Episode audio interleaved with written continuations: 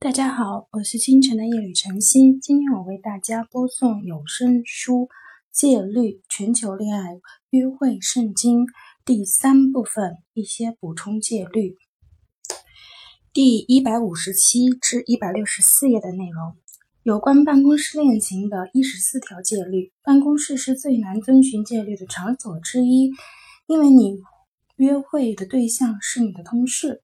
你的职业生活和感情生活在某种程度上会重叠，因此你必须严格执行戒律，这样你才能够做到工作和感情两不误。当然，第一条戒律就是弄明白你经历的是否是办公室恋情。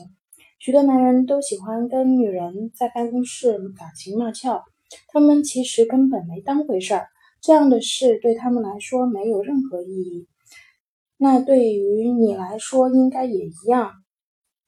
如果你喜欢上了办公室里的某个人，或者同事，或者下属，或是老板，而他从来没有约过你，那就不要想办法引起他的注意。有些婚恋书建议你去他办公室旁边的饮水机里倒水喝，是离他办公桌最近的复印机。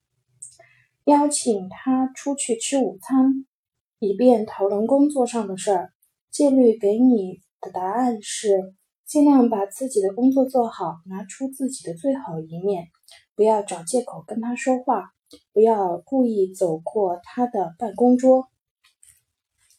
别跟自己说，如果你们不同在一家公司，他没准就会约会你。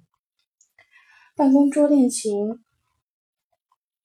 办公室恋情不在少数，可以驳斥你的这种理论。我们之前就说过，只要不是保密公司，如果两情相悦，老板跟自己的员工甚至秘书约会都不是问题。不过你也要只帮一家同一家公司工作，就让让你们的之间擦出爱的火花，不要傻乎乎的待在办公室里。既希望有一天他会注意到你，约你出去。我们都知道，许多女人经常会徒劳的等上好几年。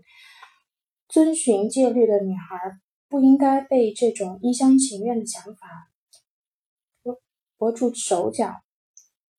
现在，假设你在跟自己的同事甚至老板约会，你应该如何做呢？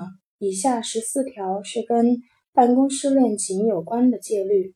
你需要严格按照上面的要求做，因为你每天都可能面对这个人。要是你违反了戒律，被同事甩掉，到时候你看到的就会害怕。没有比这个更糟糕的事情了。这些戒律不仅对你们的感情有帮助，对你的公司、对你个人事业也有好处。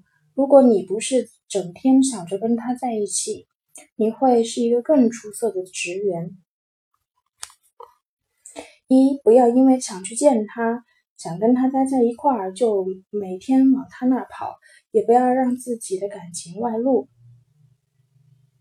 二，努力工作不过是要废寝忘食，忙到自己的形象都不顾上，不要花太多的时间待在办公室里，否则生活上的事就没有空去打理。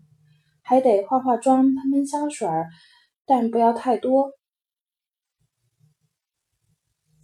三，不要因为同事关系，他一约你就马上同意跟他见面。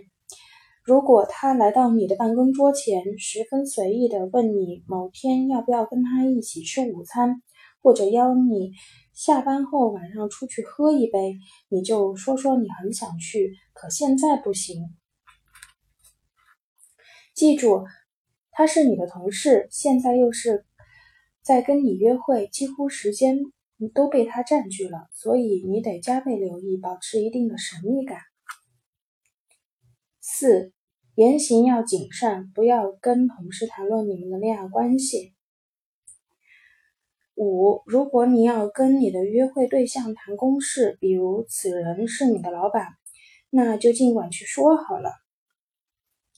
六，如果他喜欢给你发电邮，只管随他去；但是如果不是跟工作有关，就不要每次都回。七，不要经常去他办公室瞎转，你甚至不要出现在他的办公室附近。八，别让办公室成为你们俩恋爱场所。九，不要在办公室接吻牵手。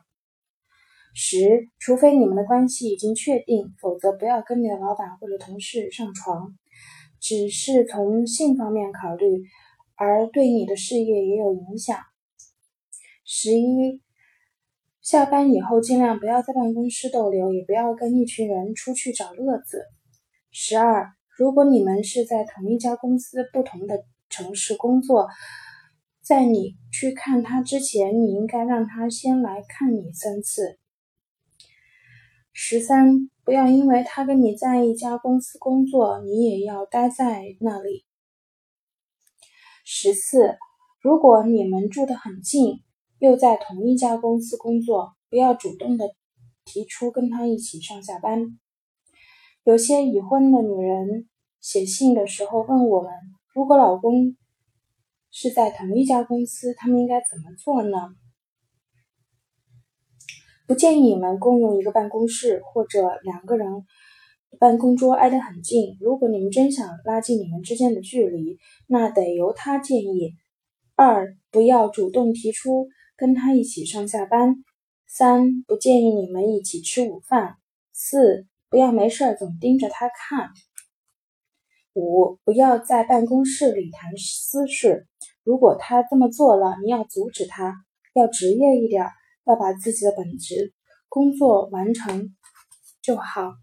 今天的有声书就播送到这里，